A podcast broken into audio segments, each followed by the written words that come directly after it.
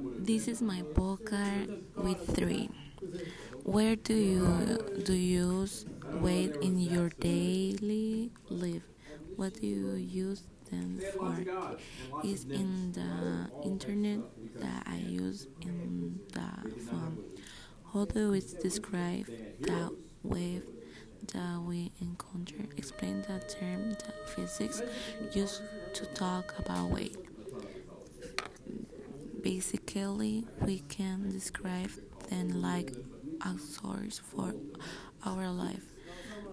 For example, we use them in our phone or if we are using elect- electricity in our house. No.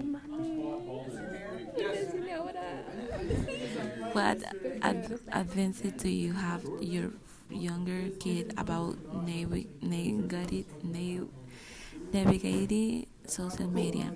One of many might be is to don't give too much attention to what people say about how use how how use use social media, and another is don't share too much information that might be too dangerous for you and for the people around you because anyone can use information for bad purpose.